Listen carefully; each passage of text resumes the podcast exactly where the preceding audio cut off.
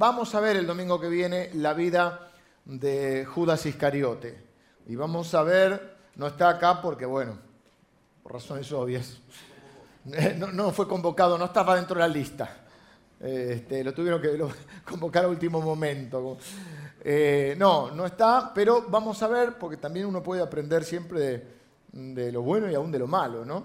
Y vamos a ver algunas lecciones de la vida de Judas Iscariote. Pero los cuatro conforman el último grupo, dijimos que son tres grupos de cuatro, que los grupos, si bien hay ciertas variaciones, pequeñas variaciones que hemos ido aclarando, vimos que eh, el Pedro es el líder general, porque está nombrado primero en las, listas eh, que la Biblia registra de los apóstoles, y vimos que eh, se subdividían en tres grupos de cuatro y siempre tienen el, mismo, el mismo orden. Vimos también eh, pequeñas variaciones sobre los nombres, sobrenombres.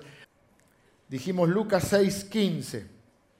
Ahí vamos a encontrar una de las listas de los apóstoles o discípulos. Fíjense, vamos a leer a partir del 12. Dice, en aquellos días, él, Jesús, fue al monte a orar y pasó la noche orando a Dios. Pues donde hay que tomar decisiones es importante estar guiados por Dios, ¿no? Y cuando era de día, llamó a sus discípulos y escogió a doce de ellos. ¿Ven? No eran solo doce los discípulos. Jesús tenía muchos discípulos. De hecho, en una ocasión envía a 70, los envía de dos en dos. Siempre los envía de dos en dos, porque siempre necesitamos a nuestro hermano. Eh, no hay salvadores, hay un solo salvador, es Cristo. El resto eh, servimos al, mismo Salvador. Entonces, dentro de los discípulos, elige a doce. Dice, eh, llamó y escogió a doce de ellos, a los cuales también llamó apóstoles. Por lo tanto, está bien decirles discípulos o apóstoles. Discípulo significa seguidor de Cristo. Jesús tenía muchos seguidores. Nosotros bien podríamos decirnos discípulos de Cristo si somos seguidores de Él. Ahora, yo no me diría apóstol, por ejemplo, porque apóstol ya es otra historia. Eh, eh, eh, Jesús elige a esos doce dentro de todos sus seguidores, dentro de sus discípulos, y él los llamó apóstoles, porque apóstol es otra palabra que significa enviado, y además tiene otra connotación, en el caso de, de los doce, pues bueno, hoy vamos a hablar, en un momento habla acerca de las marcas del apóstol, la marca de los apóstoles, y era una especie de, em, para tener una figura, eh, la palabra es apostelo, vendría a ser como una especie de embajador, ya sea de un reino, como en ese tiempo, hoy podríamos decir de una nación, alguien que representa a una nación. Y ese era el caso de los doce. Dice, y entonces los empieza a nombrarlos, también a los cuales también llamó apóstoles a Simón, a quien también llamó Pedro, vimos que era un sobrenombre, a Andrés su hermano, Jacobo y Juan, Felipe y Bartolomé, Bartolomé vimos que era eh, Natanael, que Bartolomé es una especie de sobrenombre, Bartolmai, que es el hijo de Tolmai. Vimos a, eh, bueno, Mateo, Tomás, Jacobo, hijo de Alfeo, Simón llamado Celote, Judas, hermano de Jacobo, y Judas Iscariote, que llegó a ser el traidor. Hoy nos toca el último grupo y el menos conocido. ¿eh? La Biblia nos dice muy poquito acerca de ellos. Eh, pero nos basta con saber que están dentro de aquellos que Jesús eligió, llamó, adiestró, empoderó con el Espíritu Santo y envió y fueron testigos hasta lo último de la tierra. Pero vamos a ver un poquito de lo poco que sabemos sobre estos tres últimos, y repito, el domingo que viene vamos a terminar la serie con Judas Iscariote. Judas, el primero eh, eh, de ellos, bueno, este Judas está claro que no es, ¿no? El primero de ellos que vamos a ver, a ver es Jacobo. Dice hijo de Alfeo. Algunos piensan que podría haber sido hermano de Mateo, porque Mateo también es hijo de Alfeo. De Mateo nos estuvo enseñando el pastor Javi, no el domingo pasado, sino el anterior. Este es Jacobo, hijo de Alfeo. La Biblia lo único que nos dice de él es el nombre. O sea, no tenemos mucha data de él. Si alguna vez hizo algo que sobresaliera, si, escribió algo, se perdió para la historia. Si hizo alguna pregunta, algún tipo de hecho, la Biblia no lo registra. No era una persona que sobresale, era un hombre, digamos, su característica principal, podríamos llamar, es que era un hombre de bajo perfil, lo cual no lo hace menos importante, es simplemente una característica. Vimos en la introducción a esta serie que Dios utiliza personas muy diferentes, con historias diferentes, con temperamentos, con personalidades, con características, eh, con orígenes diferentes, y que Dios lo que hace es que redirecciona todo eso que, digamos, conforma un poco el, historial de nuestra vida, el, currículum, digamos, ¿no? ¿Eh? Todos los hechos de nuestra personalidad y de nuestra historia y nuestras vivencias y lo redirecciona para sus objetivos. Hoy vamos a ver porque son tres personalidades que si bien están dentro del mismo subgrupo, eh, son muy diferentes. Eh, Jacobo, eh, Jacobo, era un, un nombre bastante común. De hecho, este Jacobo hay que identificarlo bien para no confundirnos. Hemos visto que Jacobo también es una especie, luego Santiago es una transliteración, algo así de, del nombre Jacobo. Jacobo eh, era el nombre, podríamos decirlo, se va a ir, se va derivando a Jacob, de ahí viene Tiago. Entonces San, Tiago, ¿no? Es como si dijéramos San, San Jacob. Así que puede dar lugar a confusión porque ya vimos un Jacobo. Eh, que creo que también nos enseñó Javi, Pastor Javi, sobre Jacobo, que es el hijo de Zebedeo, el hermano de Juan, con un perfil mucho más eh, prominente. Es uno de los referentes, como se dice ahora, la mesa chica. Bueno, se pasó con la selección, pasa en la política, bueno, que hay un grupo. Bueno, el grupo más influyente es el primer grupo. Este Jacobo, a contrario del otro, el otro Jacobo se lo llama el mayor, a este se llama Jacobo el menor. Y no tenemos muchos datos acerca de él. Eh, sabemos que hay entonces un Jacobo, que es el hijo de Zebedeo, que no es él.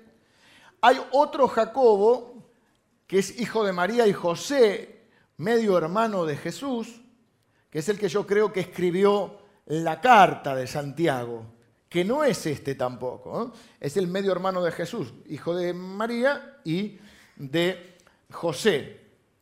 ese Santiago es el que es líder de la iglesia en Jerusalén y es el que escribe la carta. Creo que hicimos, la carta de Santiago la hicimos completa y dimos la historia del hermano de Jesús. En cuanto a este, prácticamente eh, todo lo que sabemos es que era hijo de Alfeo y de una María también, una María fiel seguidora de Jesús, testigo ocular de la crucifixión y una de las Marías que va a ungir el cuerpo de Jesús a la tumba.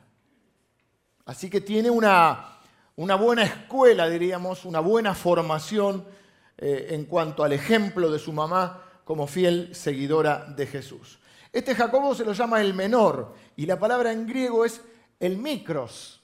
Vieron que uno dice, por ejemplo, la macroeconomía o la microeconomía, es decir, micro quiere decir pequeño, o la tecnología, no sé, el microchip, ¿no? Entonces este Jacobo es el pequeño, el micro. Y ahí hay un par de de suposiciones que no podemos tener certeza. Una se cree que le decían el pequeño Jacobo porque era chiquitito, era, bajito, pequeño físicamente. También podría ser que se refiera o se refiriera a que era joven. De hecho, sí es probable, pues no es lo mismo posible que probable, pero es probable, además de posible, que el otro Jacobo, llamado el mayor, fuera más viejo. Y este era más joven. O sea que eso del pequeño es por, por la edad.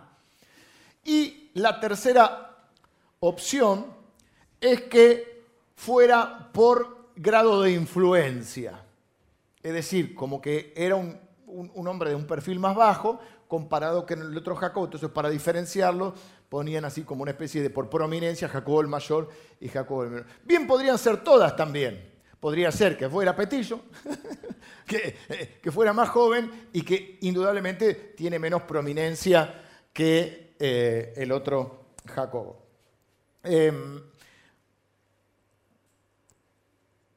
pero lo que está claro es que su marca distintiva, si estamos buscando una característica, una de las cosas que hicimos es tratar de ver la biografía de cada uno de ellos, entender qué significa ser un seguidor de Cristo, cómo podemos identificarnos con cada uno de esos.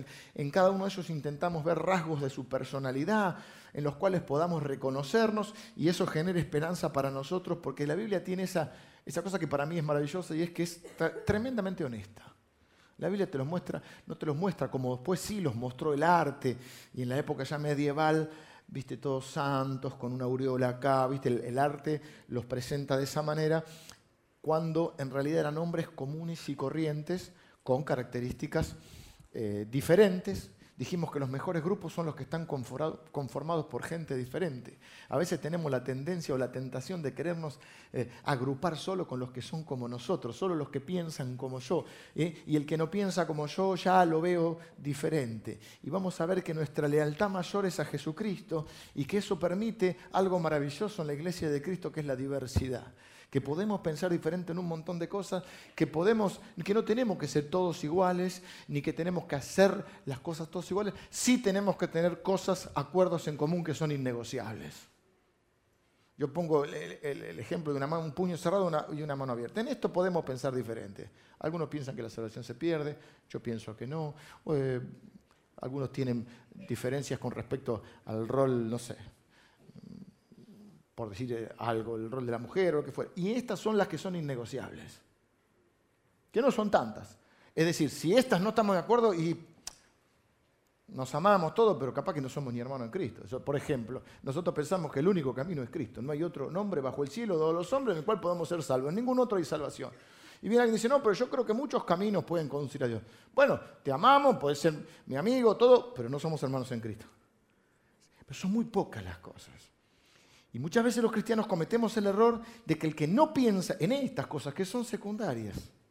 Había un dicho de los reformadores, cuando fue la reforma eh, había mucha ebullición y muchas ideas, y, los reformadores acuñaron una frase que decía, eh, en lo esencial, unidad, en lo no esencial, libertad, en todo, el amor, o por sobre todo, el amor. O sea, Amar no tiene que ver, puedes amar aún a tus enemigos, te manda la Biblia. En las cosas que son esenciales tenemos que tener unidad y en otras cosas no. Ahora, lógicamente, es distinto cuando yo voy a representar una institución, cuando yo voy a ser un líder de una institución. Si yo no me identifico con los valores de esa institución, ¿puedo formar parte? Bueno, hasta cierto punto, pero no puedo liderar ni representar. Por ejemplo, yo puedo tener una idea política, pero yo estoy representando a personas en este lugar que tienen ideas políticas diferentes. Entonces no me corresponde manifestar mi idea política. Si yo quiero manifestar mi idea política y, tener una militancia política, tengo que dejar este rol que ejerzo. Pues yo soy el pastor de esta iglesia y pastoreo gente que tiene diferentes posturas políticas. ¿Me entienden lo que digo? Dicho esto, hago la aclaración porque vamos a ver gente muy diversa y se va a mezclar un poquito la política también. En este primer caso no, porque justamente Jacobo el menor, Jacobo el micro, era un hombre de bajo perfil. No sabemos lo que dice, no sabemos lo que piensa, pero sí sabemos que fue elegido por Jesús, fue adiestrado por Jesús, fue lleno del Espíritu Santo en Pentecostés y fue uno de los testigos de Cristo empoderado y Pienso cuando veo la vida de él en aquellos hombres o héroes anónimos que conforman el reino de Dios. Hebreos capítulo 11 nos habla de los héroes de la fe y primero empieza con aquellos quizá más renombrados. Habla de David, habla de Moisés, habla de Abraham y después en un momento dice, y el tiempo me faltaría, ya por el versículo 30 y algo, el tiempo me faltaría para hablarles de aquellos que por fe conquistaron reinos, taparon bocas de leones, fueron perseguidos. O sea, hay, diferentes cosas que describe, cosas que hicieron y cosas que tuvieron que soportar. Y dice, esta gente, eh, Dios no se avergüenza de llamarse Dios de ellos. Y dice, el mundo no merecía gente así. Y yo pienso que el reino de Dios se conforma en su mayoría por un montón de héroes anónimos, que quizá nadie va a conocer nunca su nombre y no pasa nada, porque Dios sí sabe quiénes somos. Y dice la Biblia que cuando ellos vuelven de, tener esas, señales de los apóstoles, ¿no? porque dice que Jesús los envía y vuelven y dice, los demonios se nos sujetan, la gente se sana, y dice, no se alegren, yo veía, es cierto, es cierto, dice, yo veía caer a Satanás del cielo como un rayo, pero no se alegren de eso, alégrense de que sus nombres están escritos en el libro de la vida, en los cielos, alégrense no de lo que ustedes pueden hacer por mí, de lo que yo hice por ustedes. Porque al fin y al cabo eso es el Evangelio, no es lo que vos puedas hacer por Jesús, es lo que Él ha hecho por ti. Como resultado de eso le servimos con todo nuestro corazón. Y es lo que hizo este hombre. Y aunque ya el mundo ni lo recuerde a Jacobo el menor, dice la Biblia que cada uno de aquellos que ha servido a Jesús no quedará sin recompensa. Eh, la tradición bíblica, extra bíblica, perdón, hablan o sugieren que él llegó con el Evangelio eh, a Siria y a Persia. Hemos visto de cada uno de ellos cómo murió, o lo que se cree de cómo murió y hasta dónde llegó. Algunos hemos visto que llegado Andrés, llegó hasta Rusia. ¿eh? Eh, Santiago, Jacobo llegó hasta España. Hoy vamos a ver que hay otro que llegó hasta las Islas Británicas. bueno, o hasta Turquía. Este llegó a Siria y a Persia. Y es probable o que haya sido apedreado, golpeado hasta morir o crucificado. No sabemos exactamente cómo murió, pero llegó a ser un poderoso evangelista o predicador del Evangelio. Llegó con el Evangelio hasta, hasta bien lejos, y dice que, tienen, que los apóstoles tenían una marca, que dice 2 eh, eh, Corintios 12, 12, el apóstol Pablo, que también podríamos haberlo incluido, porque es el único que, el requisito de haber estado con Jesús se cumple en Pablo por, porque el Señor se le aparece posterior a la ascensión, pero a, él es el único que se le aparece, a él y a Juan en el Apocalipsis.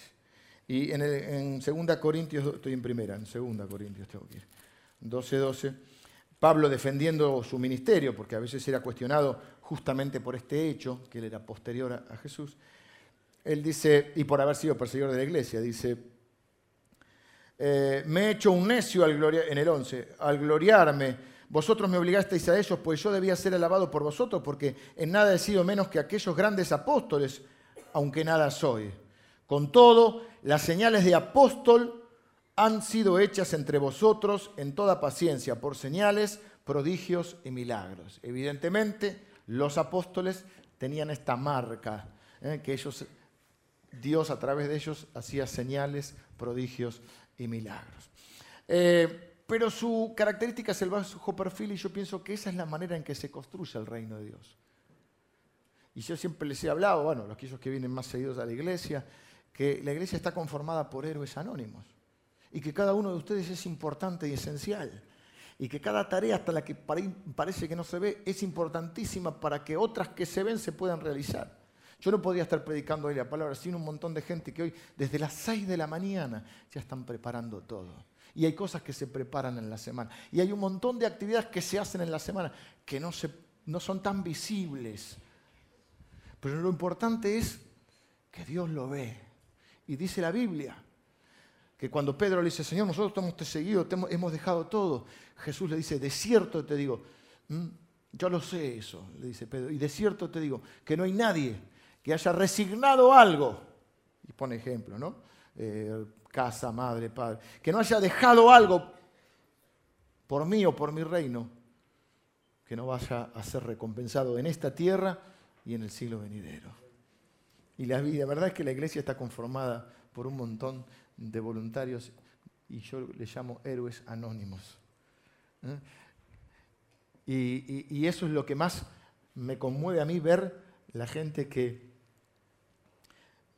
que aporta, que ayuda, que sirve, que da su vida sin este, buscar otra recompensa que el agrado o la satisfacción de Dios. Si carecemos de los detalles de esta gente, no importa demasiado. Lo que eh, hizo a estos hombres importantes no era eh, que fueran conocidos, sino que fue, era el Señor al que sirvieron y el mensaje que llevaban. Vivimos en una sociedad que la gente quiere decir conocida. No sé para Después cuando son conocidos renuncian, eh, reniegan de la fama, pero la gente quiere ser conocida. Es capaz de ir a un programa de tele a no hacer nada para ser conocido. Es capaz de hacer el ridículo en público para ser conocido. Parece que es un parámetro de éxito el ser conocido. Y para nosotros el parámetro es ser conocidos por nuestro Dios. Y de Él esperamos la recompensa. Eh, prácticamente, digo esto porque prácticamente después del Pentecostés, que es el, momento en que Jesús les había prometido que, iba a venir el Espíritu Santo sobre ellos y que no hicieran nada, cuando Jesús está ascendiendo, les dice, hasta que no venga el Espíritu Santo no hagan nada, porque sin Él no van a poder hacer nada, o nada que tenga fruto.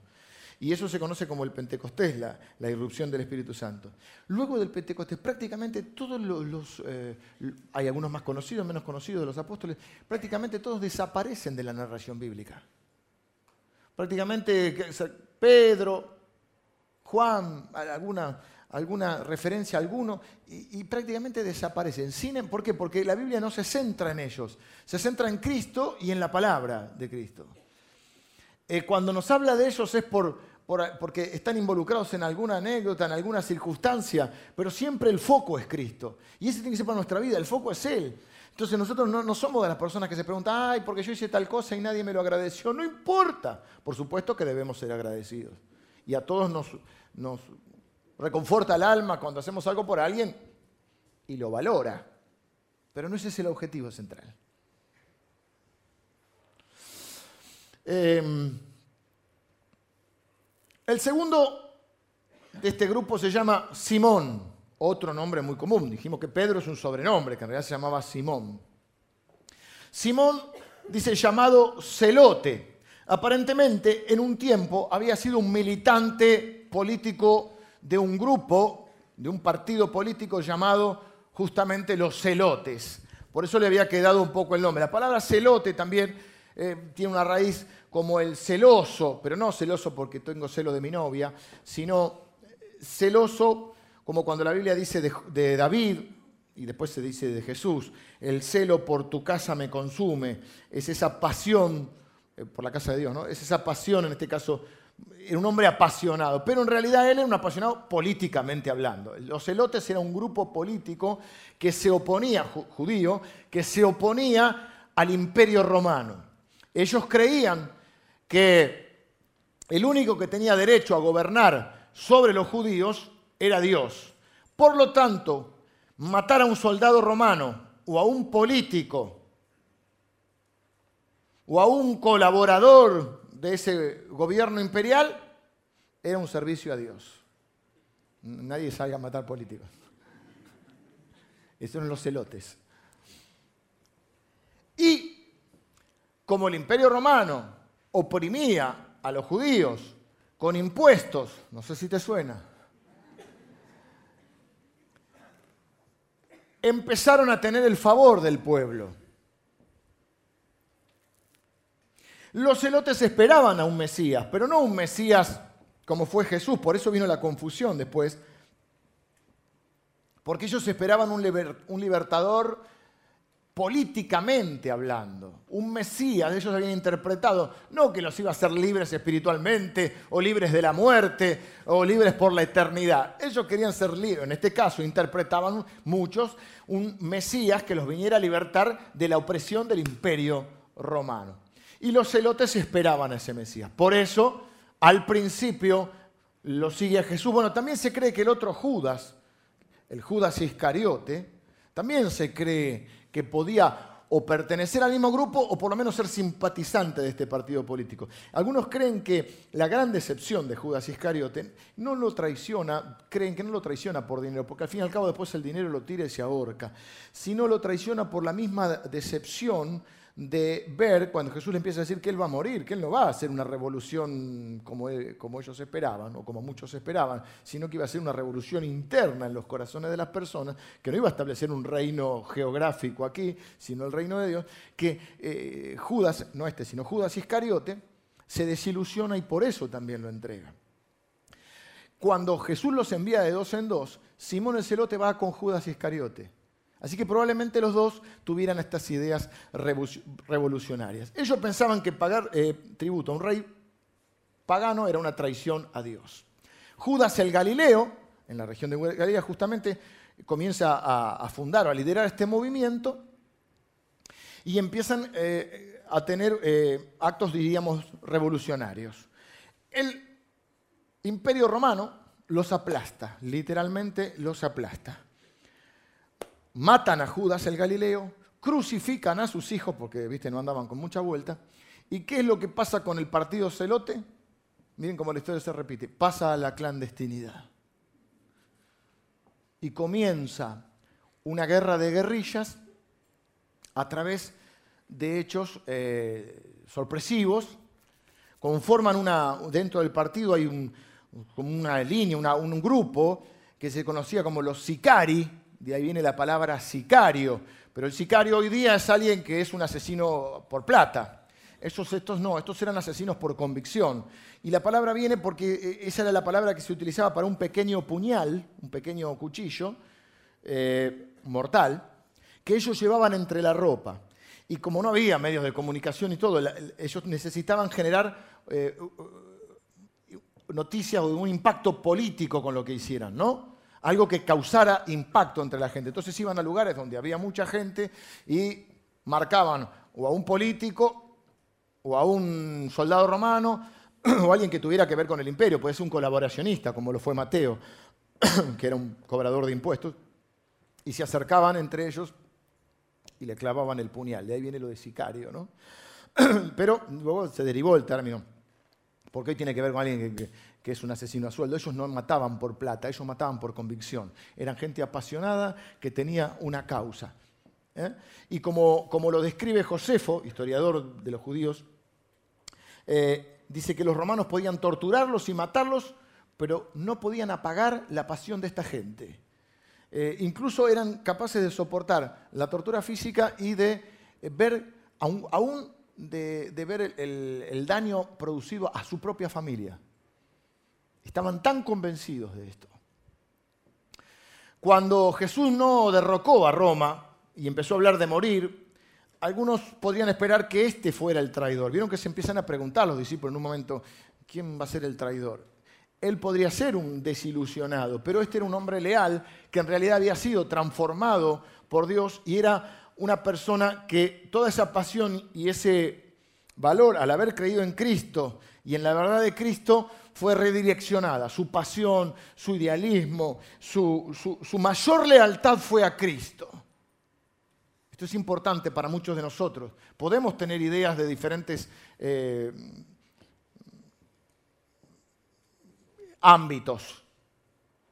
Podemos tener ideales, podemos tener convicciones, pero nuestra mayor lealtad es a Cristo.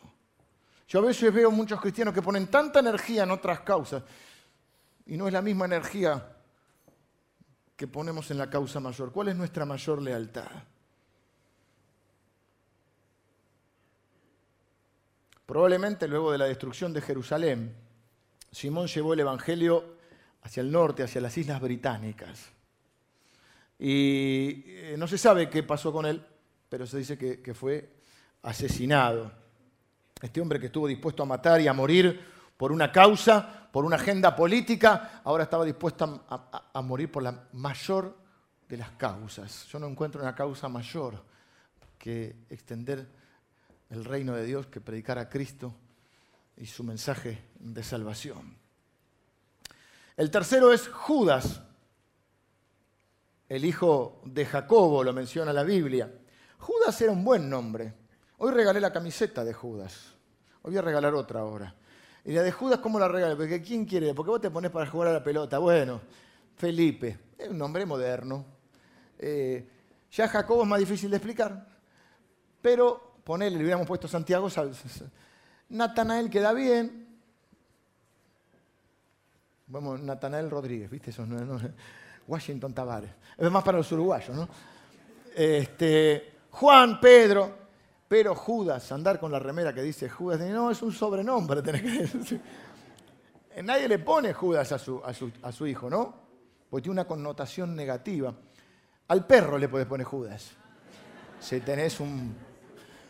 Amén, dicen las hermanas, muy bien. Eh, eh, Judas, ponele que tengas uno de esos que, que, caminan así con cara de malo, ¿viste? Eh, no sé la raza, pero bueno.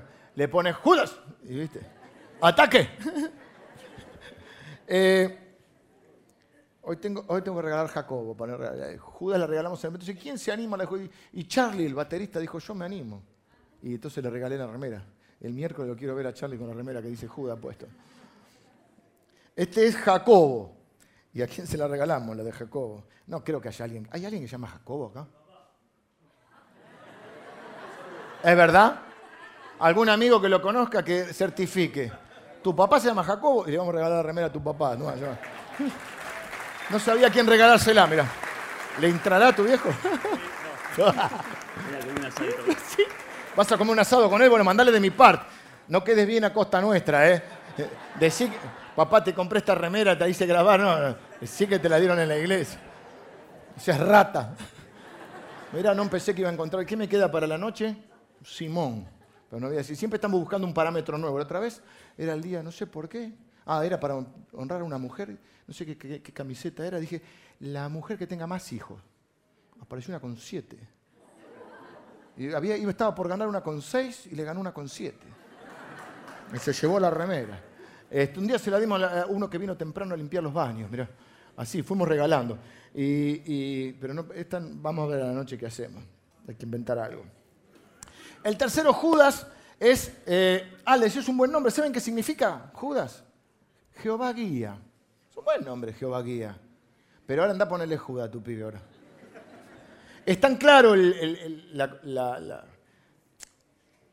connotación negativa que Juan, cuando lo nombra, en la, en la lista que hace Juan, dice Judas, entre paréntesis, no el Iscariote. no el innombrable, ¿viste? Eh, Jerónimo, otro historiador, se refiere a él como trinomio. ¿Por qué? Porque tenía tres nombres. De hecho, un nombre les va a sonar, porque es Judas Leveo Tadeo. Capaz que hay un colegio, por mi zona creo que hay un colegio que es San Judas Tadeo, por ejemplo. Judas es el nombre de nacimiento. Y Leveo y Tadeo son sobrenombres, que tienen una cierta similitud. Porque eh, em, Tadeo significa eh, niño de pecho, diríamos, una especie de bebé podríamos tener, podría hasta tener cierto toque irónico en decir un nene de mamá. Así que probablemente este era el más chico de la familia, vieron el que es mimado por la mamá. Y le veo es algo similar, porque viene de una raíz hebrea que eh, significa, literalmente es como niño del corazón. es como decir, esa gente que dice, bueno, eh, es un nene grande, no tiene maldad es un hombre de un corazón sensible, ¿no? Fíjense cómo conviven diferentes personas y cómo Dios puede usar gente tan diferente que tenemos a Simón el celote, que si te, te aliabas con los romanos te clavaba un puñal. Tenemos a Mateo que cobra impuestos, que es colaboracionista del imperio. Otra que la grieta, ahí tenés la grieta. Y este hombre que es un hombre de un corazón sensible, compasivo, y Dios nos usa de acuerdo a lo que somos.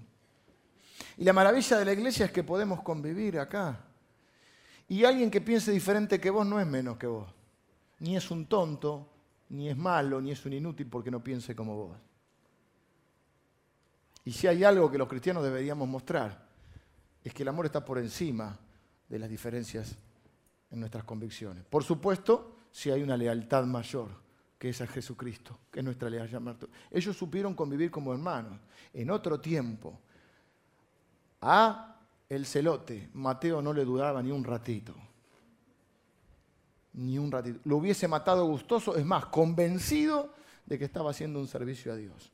Pero yo veo muchos hermanos hoy, y no estoy juzgando, estoy describiendo, y algunos de ustedes por ahí podrían repensarlo, que tienen quizá o aparentan una lealtad mayor a otras cosas que a Jesucristo están más jugados con otras causas que con la causa de Cristo. Y se andan peleando entre hermanos en vez de, entender. ¿eh? Es cierto que algunos de nosotros jamás seríamos amigos. Es cierto que algunos de nosotros jamás quizá nos hubiésemos conocido, que tenemos orígenes diferentes, eh, circunstancias de vida diferentes, historias diferentes, temperamentos diferentes, convicciones política diferente. Acá hay gente de River y de Boca, por ejemplo. Acá hay hermanos argentinos y hermanos brasileros. Está bien en la noche en general nuestros hermanos. Eh, digo por la, rivalidad del fútbol. Y una cosa es una broma, una cosa, otra, eh, una chicana, diríamos. Que igual hay que tener cuidado, porque todos tenemos mucho humor para cargar a los otros, pero no tenemos humor para que nos carguen, ¿no? Mi papá decía que el verdadero humor es el que sabe reírse de sí mismo. Eh, pero otra distinta es cuando nosotros ponemos cualquier otra lealtad por encima de la lealtad a Cristo. Y la Biblia dice, por ejemplo, es muy, muy clara en esto. Dice que ninguno de nosotros eh, tiene que tener más alto concepto de sí mismo que el que debe tener, que cada uno tiene que pensar de sí con cordura. Y en otro pasaje de la Escritura dice, cada uno estime al otro como superior a sí mismo. Nada dice hagan por contienda o por vanagloria, antes bien, cada uno estimando a su hermano como superior a sí mismo. Cuando vos descalificás a otro, vos te sentís que sos más que el otro. Y eso eh, no debería suceder entre nosotros. Dicho todo esto, vamos a ver el único registro de... Vamos a escucharle la voz. Viste que hay gente que es tan bajo perfil y este no le escuché ni la voz. Bueno, vamos a escucharle la voz a Judas.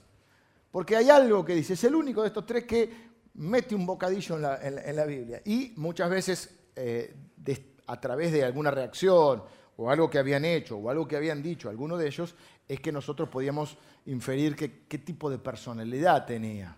Si era más incrédulo, si era más negativo, eh, si era más racional, si era más emocional. Bueno, en este caso este hombre es conocido por un hombre de un corazón sensible, un corazón compasivo. Entonces hay, diferentes clases de predicadores o de evangelistas. Seguramente los celotes se, cree que eran además buenos oradores y muy apasionados, muy fervorosos, y por ahí tenés eh, este hombre que nos da la imagen de un hombre más tranquilo, eh, de un corazón tierno, y sin embargo usado por Dios porque pues justamente por esa compasión que él tenía. Eh, ¿Dónde habla? habla en Juan 14.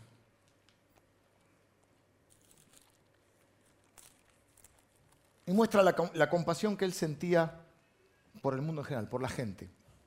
Porque en Juan 14 Jesús les dice,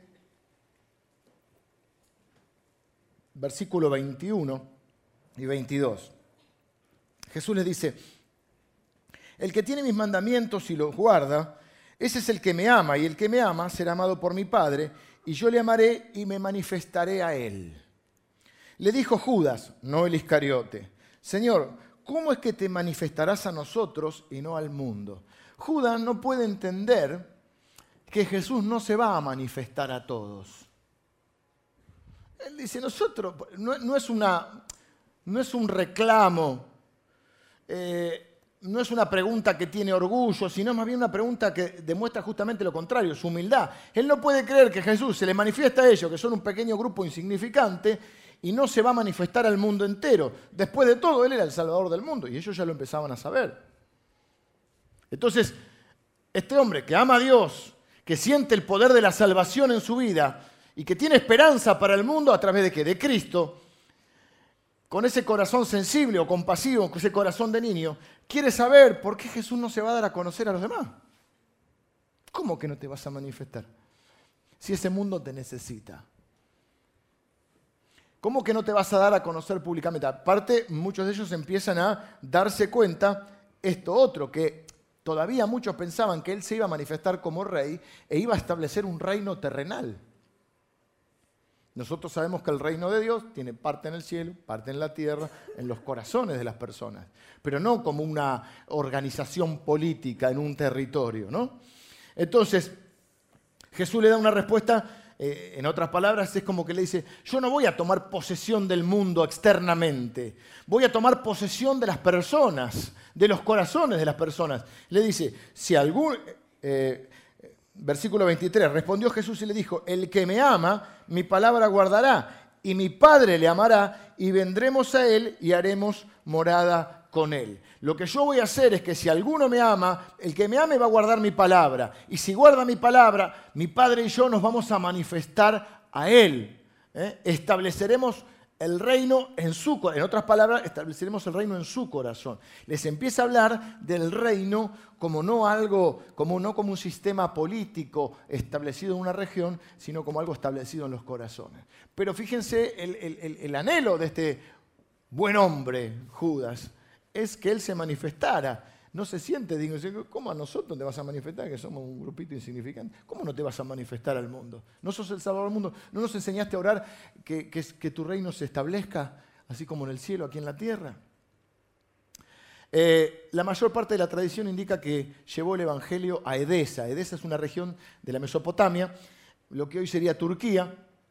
Y Eusebio, que es un historiador del siglo IV, dice que hay archivos, que ahora ya se perdieron, archivos que, eh, varias, que como que registran varias veces la visita de este apóstol a Edesa y que sana a un rey que se llama Abgar. El símbolo eh, apostólico tradicional de él, con lo cual se lo representa, es una cachiporra, porque aparentemente muere eh, golpeado, muere, fue golpeado hasta morir. Eh, su testimonio es tan poderoso como el de los otros, aunque no haya mucho registro de él. Estoy terminando, eh, y de alguna manera terminando la serie, aunque el domingo que viene vamos a ver la vida de Judas Iscariote, pero vengan los músicos, por favor. Eh, pero eh, justamente es una de las cosas que lo, lo diferencia.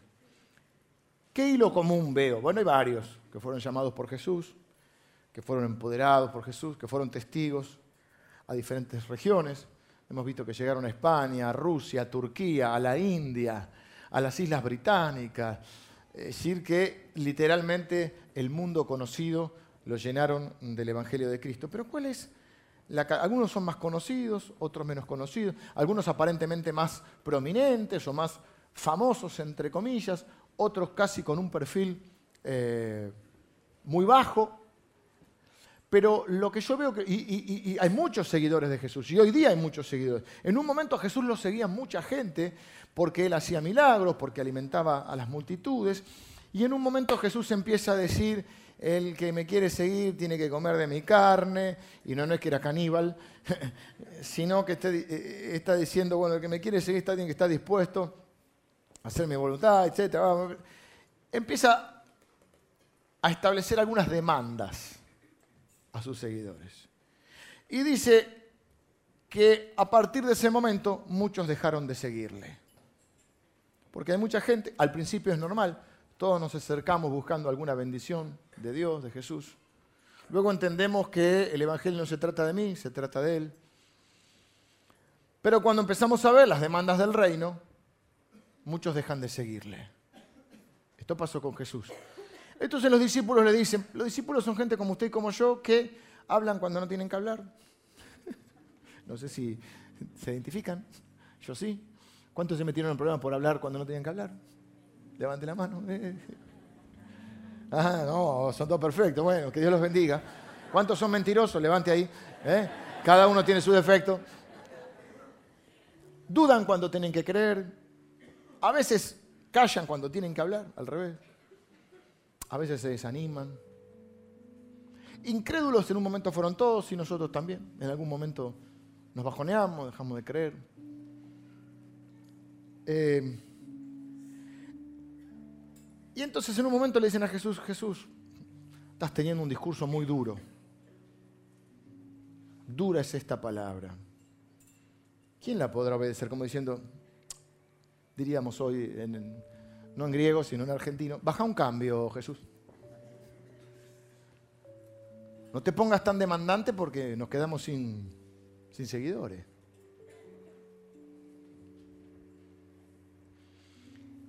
Y Jesús no le dice, uh, pobrecito, bueno, no, perdoname, voy a hacer lo que vos quieras, porque quiero conformar a todo el mundo.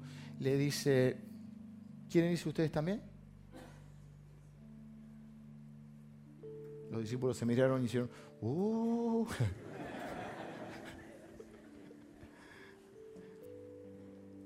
Pero no se fueron. Y esto es lo que yo veo como la línea de estos discípulos lo que los diferenció a ellos y a otros, no los únicos, que fueron fieles hasta el final. Todos ellos. Primero me, me dio cierta cosa. todos ellos murieron de forma violenta.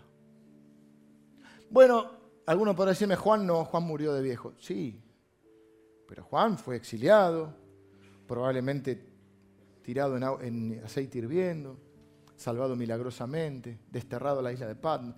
Después muere de viejito, pero tuvo que enfrentar muchas cosas.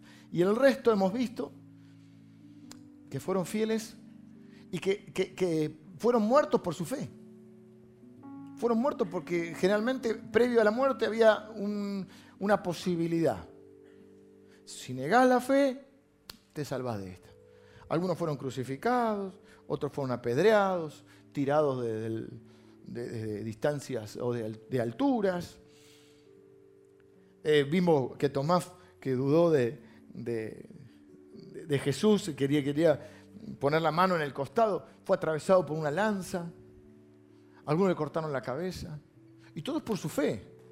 Entonces, eh, eh, el, hilo conductor es que fueron fieles hasta el último día de sus vidas. Y yo quiero dejar esta, esta, porque quizá eso sea la gran marca de un discípulo. Porque al fin y al cabo es un seguidor, un discípulo.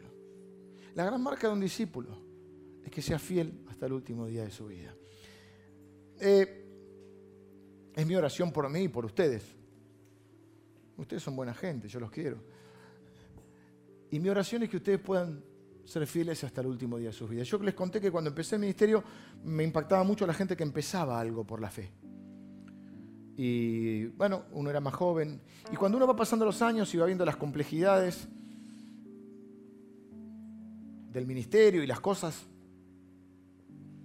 que suceden, y cuando uno lee estadísticas como por ejemplo el 80% de los pastores que ingresan al ministerio, abandonan a mitad de camino. No se estoy juzgando, estoy haciendo una, descripción de lo difícil que a veces puede ser para cualquiera de nosotros seguir a Dios. Ahora que soy más grande, no me impacta. Me gusta igual la gente que empieza, porque hay, gente joven que tiene que empezar. Me gusta que la, gente, la gente que empieza cosas por la fe. Pero a mí lo que me impacta mucho es la gente que termina cosas por la fe. La gente que se mantiene o perdura en los años. Lo que el rasgo de ellos es la perdurabilidad de su fe. Fueron fieles al fin. No aparecen más en la Biblia, no después del Pentecostés prácticamente tienen, eh, nosotros creemos, un rol menos protagónico porque no están en el registro del libro de los hechos. Pero todos ellos predicaron hasta el último día de su vida y fueron fieles. Y esa es mi oración por ustedes, porque yo sé que hay mucha gente que empieza. Hay mucha gente que se acerca a Jesús y está bien al principio, como lo dije, porque necesito que Jesús me sane, porque necesito que Jesús me arregle el matrimonio, porque necesito que Jesús me arregle la finanza, me dé un trabajo, no hay problema, Dios, Dios cambia nuestra vida, es verdad. Pero no todos somos, no todos somos capaces de entender que el Evangelio es mucho más que que Dios haga algo por mí, que Dios me dé algo. El Evangelio no es que Dios me da algo, es que Dios, me dio a alguien.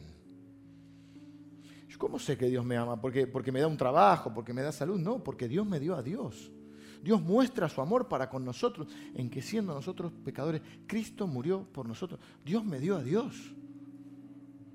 Y Dios ahora está en mí, en la persona, presencia y poder del Espíritu Santo. Para que yo que pueda ser fiel hasta la muerte. Y todas las promesas del Apocalipsis dice al que venciere, al que perseverare. Dice la Biblia que los hijos de Dios no somos de los que retroceden para perdición, sino de los que tienen fe. Que no somos de los que abandonan. Tenemos nuestras luchas, tenemos nuestras incredulidades, tenemos nuestros bajones, tenemos nuestras, nuestras mañas. Pero mi oración es que cada uno de ustedes se transforme y para eso también trabajamos como iglesia en un verdadero seguidor de Cristo hasta el último día de su vida. Y cada uno de nosotros, cuando sea eh, el momento de estar delante del Señor, podamos decir como el apóstol Pablo, yo he peleado la buena batalla, yo he acabado la carrera, no he corrido, he acabado la carrera, yo he guardado la fe. Y después, como dice Pablo, yo sé que me está eh, esperando, me está reservada mm, la recompensa, la corona Dice la Biblia que delante de Dios los santos, somos nosotros, tiran sus coronas delante de. Pero para eso hay que tener una corona. que no, no, hay con las manos vacías. Eh, y esa corona no es que vamos a ser salvos por eso, sino que es una recompensa eh, a nuestra... La obra de cada uno será probada, dice nuestra fidelidad. La salvación es por la fe y por la obra de Cristo. Esa es la fe inicial que Dios nos da para creer en eso. Pero Él también nos da la fe para que podamos seguir adelante y atravesar las dificultades y las circunstancias que esta vida nos presente. Pero es mi oración hoy, y voy a terminar así orando por, por ustedes y por mí también, obviamente, me incluyo. Y también es un desafío para cada uno de nosotros, un compromiso, ¿no? Eh, a veces tenemos miedo a la palabra compromiso. De decir, Señor, mi, mayor lealtad es a, es a vos. Y yo quiero ser fiel hasta el último día de mi vida. Ser fiel significa ser íntegro y eh, dar testimonio de Él. Ser un testigo de Él hasta el último día de nuestra vida. Eso es ser un discípulo de Cristo, un seguidor de Él. Oramos. Señor, yo te doy gracias por cada uno de mis hermanos en esta mañana. Gracias, Señor, por tu fidelidad que hace posible, Señor, que haya fe en nuestro corazón. Fe que nos has dado, Señor. Aumentanos la fe, Señor. Eh, y yo te pido por cada uno de mis hermanos me incluyo también, Señor, por esta iglesia, para que podamos ser fieles hasta el último día de nuestra vida, Señor. Independientemente de las circunstancias eh, que nos toque vivir, Señor, que nosotros podamos ser personas que lleguemos a terminar la carrera de esta vida, portando la antorcha del Evangelio con honor y con integridad.